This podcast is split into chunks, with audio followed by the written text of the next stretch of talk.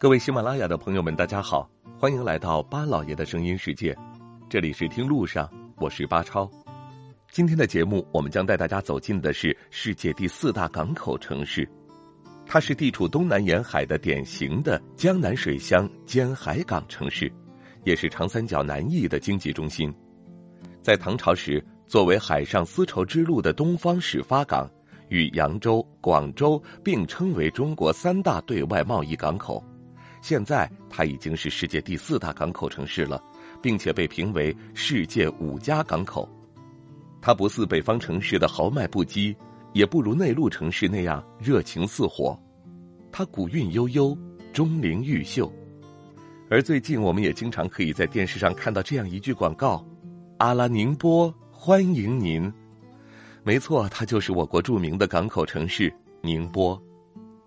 宁波市位于浙江省的东部，它是一个历史文化悠久、人文积淀丰厚的国家历史文化名城。早在七千多年前，这里就已经有人类活动的痕迹，并且创造了灿烂的河姆渡文化。自唐朝长庆元年至今，已经有一千二百多年的建成史。明朝朱元璋取“海定则波宁”之意，改称宁波，并且一直沿用到了现在。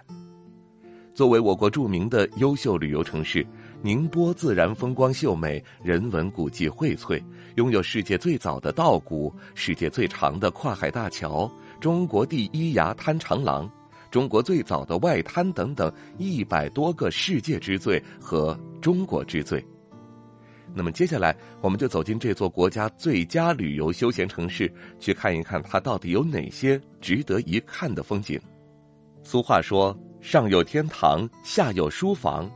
始建于明朝嘉靖四十年，也就是一五六一年的天一阁，它的名字取意于汉正玄《易经注》中“天一生水”之说，由明代兵部侍郎范钦所建。也是中国现存年代最早的私家藏书楼，同时它也是亚洲最古老的图书馆和世界最早的三大家族图书馆之一。它占地面积大约二点六万平方米，现在藏有各类古籍近三十万卷，其中真嵌善本八万卷，尤其是以明代地方志和科举录最为珍贵。后人们会用“风雨天一阁，藏尽天下书”来形容它的收藏古今。除了丰富的藏书，天一阁还是一个集藏书的研究、保护、管理、陈列、社会教育、观光旅游于一体的专题性博物馆。园内亭台楼阁、小桥流水、翠竹幽静，是感受古韵灵气的绝佳去处。位于宁波奉化的溪口风景区是国家级重点风景名胜区，也是宁波首个五 A 级旅游区，有浙江十佳美景乐园之称。景区生态优良，山水环绕，古迹继盛，在汉代就有“海上蓬莱”之称，近代更是因为其是蒋介石、蒋经国父子的故里而闻名两岸三地。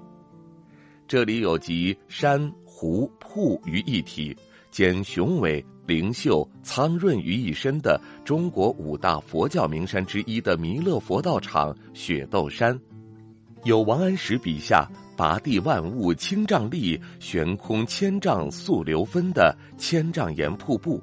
还有集山岚水色、天光云彩、暗渠岛列于一体的被誉为浙东明珠的亭下湖等等。位于宁波宁海县的钱塘古镇。建于宋末，盛于明清，是一个有着近八百年历史、文化沉积深厚、自然风光秀丽的典型的江南古镇，有“浙东丽江”之美誉。这里没有过于浓郁的商业氛围，至今仍然完好的保存着一千三百多间明清古民居，青砖墨瓦，老宅幽巷，民宅、书院、祠堂各具风姿。老街、亭台、牌坊交相辉映，处处透着古朴和沉寂，以及厚重的沧桑感。千百年来，同氏子孙在此以惯有的生活方式繁衍生息、耕读传家，才有了今天这个浙东地区最具儒家文化古韵的小镇，以及古镇那“小桥流水遍庭户，卵巷古院藏一文”的古文化风范。那么，接下来的五一小长假期间，您会不会把这世界第四大港口城市宁波作为您的目的地呢？好了，感谢您收听我们这一期的《听路上》，下期节目我们再会。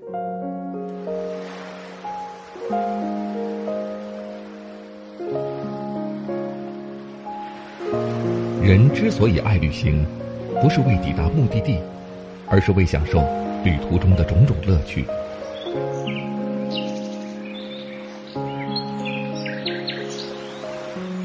如果问我旅行的意义是什么，我也不知道。假如你还没有出发，不如和我一起听路上。